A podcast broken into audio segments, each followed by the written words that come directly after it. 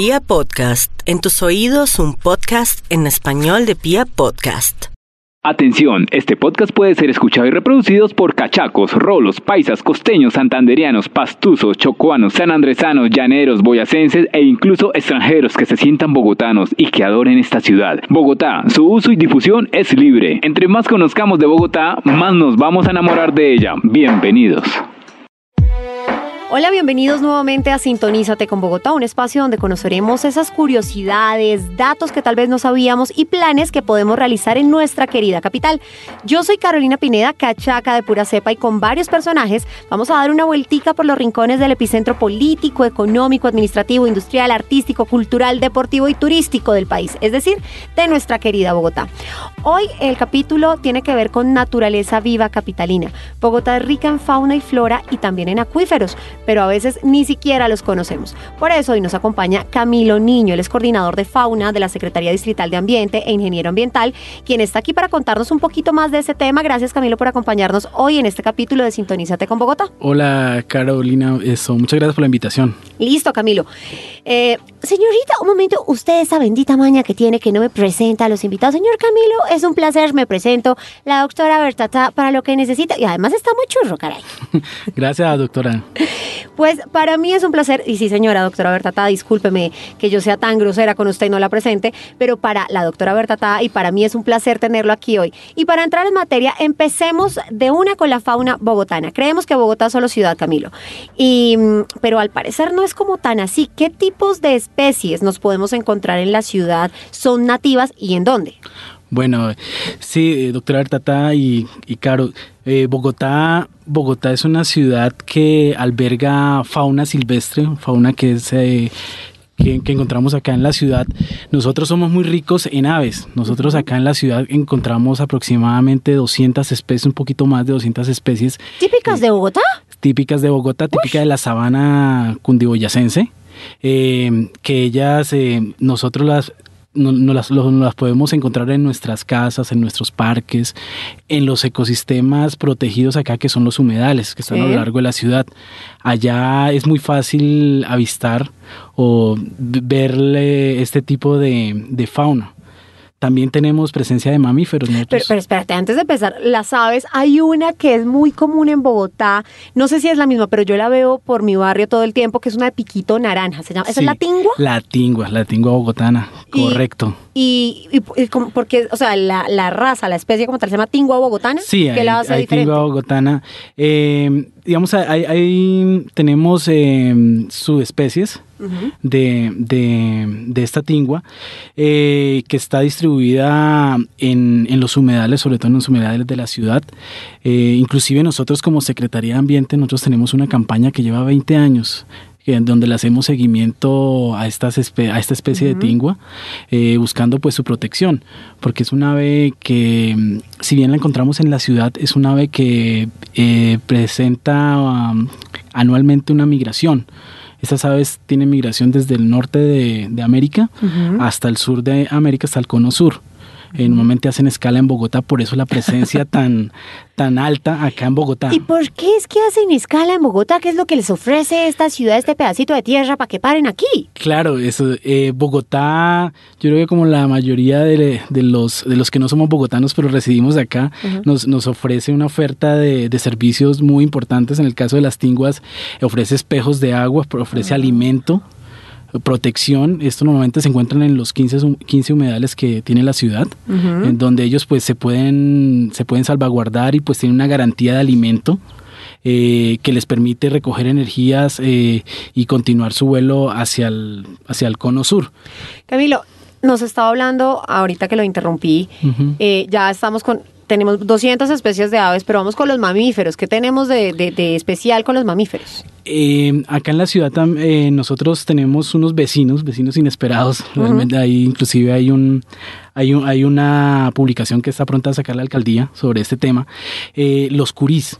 ¿Tenemos curís? Sí, los curís en nuestros humedales hay una población muy importante de curís. Pastor Mesa Sí, pues. esto, que, que pues son, digamos, que se han ido adaptando a, a la ciudad.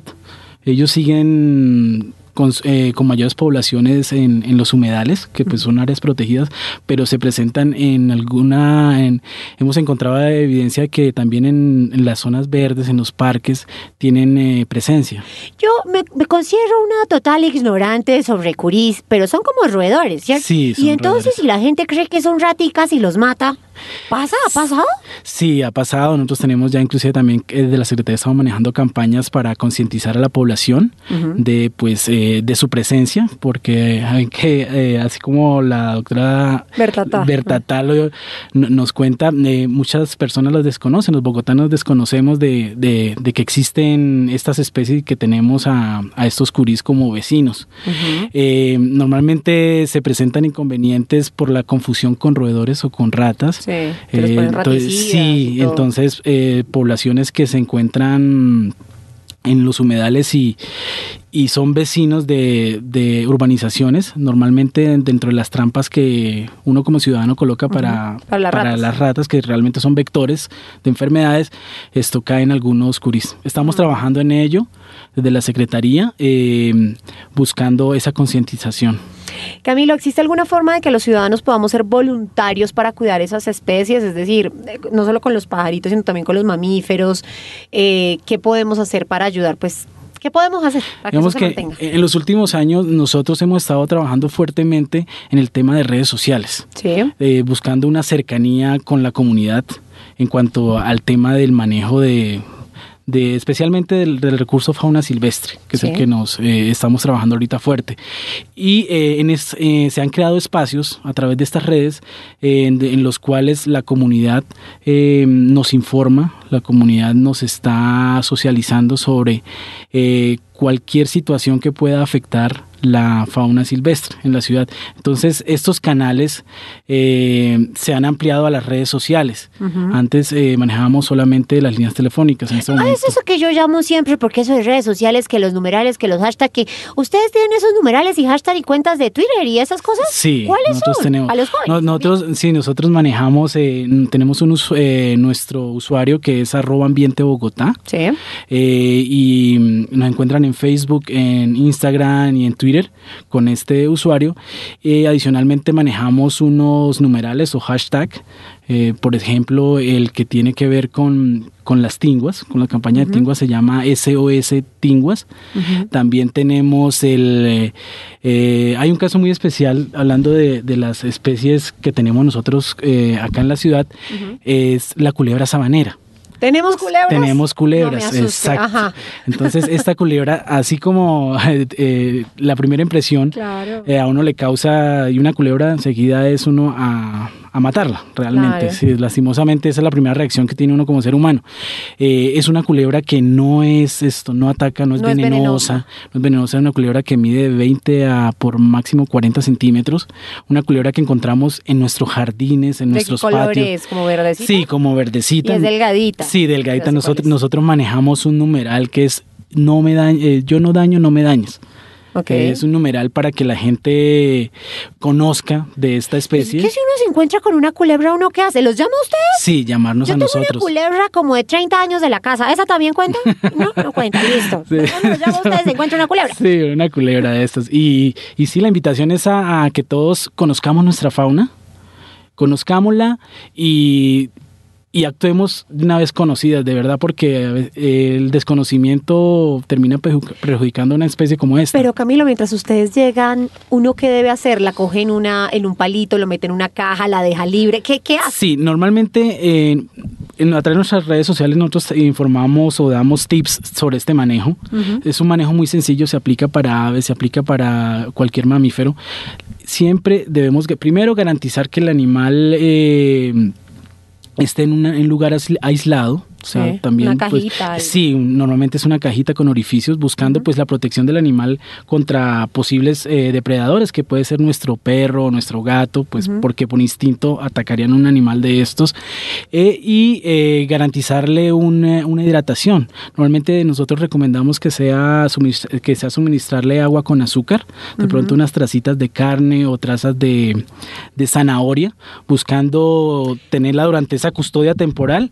Eh, eh, lo menos eh, eh, ¿Estresada Sí, posible? lo menos estresada posible para estar aisla- aislada y también pues que se recupere energías. Pero Camilo, yo como no sé eso de redes sociales, y yo si no tengo redes sociales, hay un teléfono que yo llame, oiga, tengo una culebra en la casa. Claro que sí. Nosotros tenemos unos teléfonos fijos, eh, unos teléfonos fijos eh, que operan en horario laboral, Ah, o sea, de ok. 8 a 5 de la tarde. O sea, nos fregamos y encontramos la culebra a las 7 de la noche. Sí, eh, O sea, no, mira. si no tiene entonces- redes sociales. Sí, no, no, mira, te- te- te explico. Entonces tenemos, el teléfonos fijos es el 377-8854, 377-8800, Sí. en donde atendemos en ese horario, horario De laboral. oficina. Sí, y tenemos una atención 24-7 que nosotros la Ah, garantizamos en no un, en un celular, sí. Sí. Nosotros tenemos el celular 317-427-6828. Ahí nosotros tenemos la atención 24/7, siempre hay un profesional de la Secretaría atendiéndose estos llamados. Eh, si bien en, en algunos momentos no se podrá movilizar eh, el profesional a recoger el animal por, por algún inconveniente que se presente, sí prestamos la orientación para que el, el ciudadano eh, salvaguarde el espécimen, su seguridad y la del animal eh, mientras nosotros llegamos. Perfecto, Camilo. Pero ahora quiero pasar un poco de tema y vamos a hablar de la flora. Ay, sí, mamita, a mí las flores que me encantan. Tenemos, señor Camilo, en Bogotá unas especies propias que usted conozca, o arbolitos, o cosas esas que sean propias, propias de la ciudad. Sí, claro, nosotros acá en, la ciudad también eh, tenemos eh, arbolado mm, silvestre, por así llamarlo, eh, con especies nativas, como está el mismo pino romerón, que es un, eh, un pino que inclusive el jardín botánico lo ha, lo, lo ha dispersado, por así decirlo, en la ciudad, eh, a través de las plantas, los programas de plantación que realiza y reforestaciones acá en la ciudad. Sí. Camilo, pero adicionalmente, por ejemplo, una un descontento por la tala de árboles por parte de la administración. Y en, al- en algunas ocasiones ni siquiera se nos, o sea, no nos llega la información para que sí lo cuenten, pero no nos llega la información a los ciudadanos, que es porque son especies que no son nativas de la ciudad y que le pueden hacer daño al suelo. ¿Qué pasa si plantamos especies que no son nativas de la ciudad? Claro, esto se puede generar inconvenientes, pueden generar problemas tanto para los suelos, tanto para la infraestructura, como para los mismos el bienestar de los ciudadanos. O sea, nosotros hemos eh, evidenciado a lo largo de los años casos en donde por ventiscas o por lluvias esto muy fuertes, eh, los eucaliptos Sí. cuando ya cumplen su ciclo, esto son muy fáciles de, de venirse abajo o de volcamiento. Y el vol- volcamiento esto de un árbol de, esos son árboles de 20, 30 metros de altura, esto pues ocasionan daños inclusive sobre, sobre los seres humanos. Entonces el, el jardín botánico eh, viene adelantando estas campañas de renovación de arbolado Sí. de cambio o sustitución de árboles que no son no son de la eh, de, no son nativos Sí. y eh, adicionalmente árboles también que cumplen su ciclo árboles que ya están eh, ya ya han envejecido porque a ellos también les pasa como a nosotros los seres humanos Eh, yo me acuerdo, Camilo, eh, creo que fue en el año eso, 2007, que hubo unos, unos incendios forestales en los cerros, que justamente fue porque teníamos ahí una cantidad de árboles que no eran de Bogotá. Sí fue por eso que se dieron los, los incendios esos terribilísimos, creo que fue 2007, 2008. sí Eh, la memoria me falla. Sí, sí, sí, sí. también, también fui, viví, viví, viví esa época y fue muy dura el tema de los incendios en nuestros cerros. ¿Y sí fue por eso? Sí, realmente eh, estas especies, por lo menos el, el eucalipto o el retamo espinoso, que también es una especie introducida, una especie que no es nuestra, son, eh, son especies que facilitan los conatos de incendio. Sí. Son especies que... O sea, los focos de incendio. Sí, los Se focos de- se propagan, Ok. entonces eh, son eh, por sus características, eh, la propagación del fuego es muy fácil, muy rápida. El mismo eucalipto tiene dentro de sus características un aceite que, que ellos segregan. Que es como inflamado. Sí, que ayuda realmente cuando se, se inicia un incendio, ayuda a que se propague con más facilidad. Bueno, Camilo, flora ya hablamos, fauna ya hablamos, pero tenemos una cantidad de acuíferos que usted mismo decía que las tinguas llegaban porque teníamos unos espejos de agua maravillosos. Bogotá es conocida por los humedales, por lo menos en Colombia. ¿Cuántos humedales tenemos en Bogotá y por qué tenemos tantos? ¿O no son tantos? No, eh, tenemos en este momento 15 humedales, Sí. 15 ecosistemas de Declarados. humedales de- declarados, de los cuales eh, algo muy importante, tenemos 11 que están bajo el convenio Ramsar, que significa que son, son ecosistemas que se, van a, se va a garantizar su, su existencia por muchos años, por muchas generaciones inclusive, eh, porque tienen un- una protección especial. Estos, eh, estos ecosistemas son muy valiosos para la ciudad, Sí. para la dinámica ecosistémica, o sea, para las especies como tal, y para nosotros, por los servicios ambientales que nos prestan. Pero Camilo, yo he visto que en algunos humedales hay este, el, el, ja- el jaboque, el que queda por, por Engativá. Les están metiendo como cemento como si fueran, como si fueran caños, que tampoco son caños, son ríos. Eh, pero ¿por qué están haciendo ese tipo de intervenciones? Digamos que eh, lo que se busca en este momento es eh, hacer unas intervenciones, pero unas intervenciones que sean eh, de manera sostenible o garantizando que la afectación sobre ese ecosistema sea mínima. Lo que se busca también es que nosotros, así como le pasa a la doctora que, de pronto desconoce de que tenemos esos, esos espacios, Sí. esos espacios donde hay fauna y flora nuestra, eh, que los ciudadanos lo conozcan, que el ciudadano promedio pueda acceder allá en su bicicleta o pueda ir eh, a, a ejercitarse en el parque. La idea es facilitar esos accesos Yo a esos visto ecosistemas. el- el- estas intervenciones con las ciclas y las sillas y uno se sienta y los Mm. pajaritos y todo. Pero es que yo he visto que han metido cemento dentro del humedal. Esa es mi pregunta. Sí, esas intervenciones eh, se hacen cuando son estrictamente necesarias y están bajo, están reglamentadas por los planes de manejo que tiene cada humedal. Ah. En estos planes de manejo eh, se dan límites Sí. de hasta cuánto se puede intervenir o endurecer, en este caso el cemento. Endurecer. Camilo, pero adicionalmente, digamos, yo no vivo cerca de un humedal, que yo crea. no, no lo he visto, yo vivo por Cedro Bolívar al norte 148. Ajá. Pero, eh, digamos, si mi papá vivió mucho tiempo en Santa María del Lago. ¿Qué hacer? Los vecinos, ¿cómo pueden empezar a proteger esos, esos humedales? ¿Por qué? Lo pregunto. Santa María del Lago, yo le vi una evolución maravillosa porque mi papá vivió allí mucho tiempo, pero cerca del humedal Jaboque, por ejemplo, que fui hace... Nosotros nos fuimos con la doctora Bertata, ¿hace cuánto fuimos? Uy, mamita, eso fue hace como tres meses que íbamos a hacer un picnic allá y no pudimos precisamente porque botan colchones, botan una cantidad de cosas. Ustedes tienen policía. Yo sé que no podemos tener policía todo el tiempo cada ciudadano, pero ¿cómo hacer para cuidarlo? Porque es que los vecinos son los primeros que deben cuidar eso, ¿o no, doctor Camilo? Sí, sí, eso, eso es cierto. O sea, la invitación siempre va a que nosotros como ciudadanía seamos garantes de, de, de que estos espacios se cuiden, ¿verdad? Porque son espacios que nos generan unos bienes tanto al ecosistema como a nosotros. Los recordemos que los humedales son son esto son reguladores naturales del tema de inundaciones cuando son, las épocas de lluvias más fuertes acá en la ciudad ellos nos ayudan a regular y evitan o mitigan un poco eh, que se generen inundaciones en, en- en la ciudad. Claro, y si están llenas de basura, Sí, pues... exacto. Entonces, igualmente la, la eh, perdón, la alcaldía mayor a través del acueducto adelanta campañas de de socialización y también campañas ya operativas de recolección de estos residuos con cierta temporalidad, buscando pues garantizar que la funcionalidad de, de este, de este espacio eh, se, se mantenga.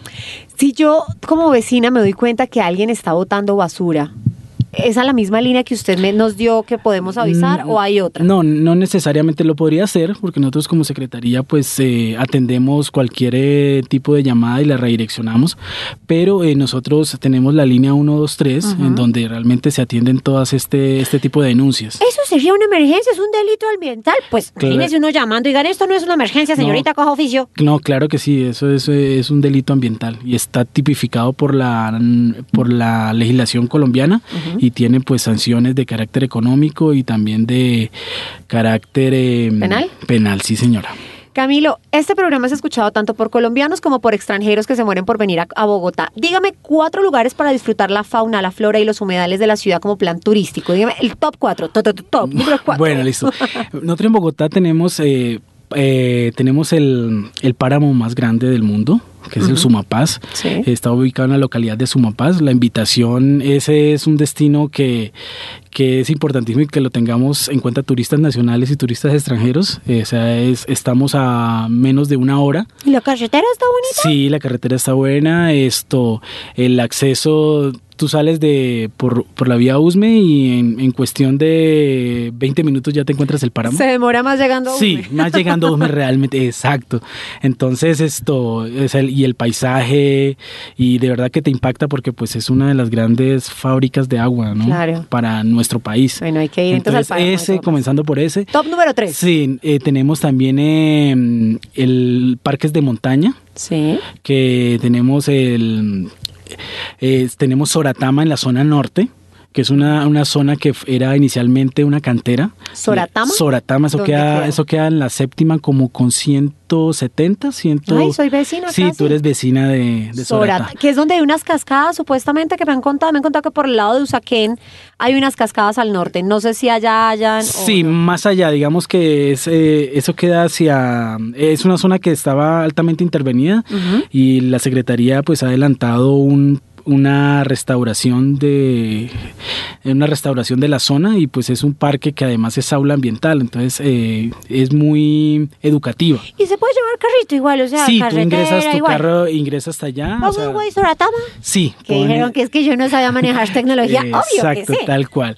Tenemos también eh, eh, los humedales, como te Cualquiera decía. de los Sí, y eh, por lo menos esto, humedales que están, digamos que tienen muchas facilidades para, para ingresar, conocerlo, digamos que no requieren mucho tiempo. Está Santa María del Lago. Sí, se queda en la conoces, 80 Y es muy fácil el acceso y pues tiene de primera mano contacto con la fauna y flora nuestra. Sí.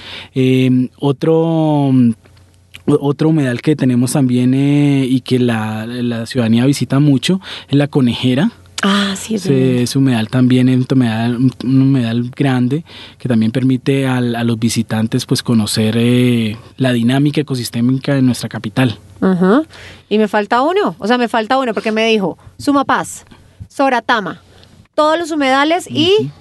Entre nubes. Ah, entre nubes, ese es Este, precioso, es sí. el que queda en Suba. Eh, no, ¿No? entre nubes, no, tú dices el parque, eh, ¿cómo es? Mirador de los El Nevados. mirador de los nevados. Sí, este es otro. No, en. Bogotá tenemos eh, muchas opciones, de ¿Entre verdad. nubes dónde queda? Entre ¿En nubes queda en la zona sur de Bogotá. Ajá. Eh, son casi o un poco más de 300 hectáreas que se tienen de, de bosque nativo bien conservado.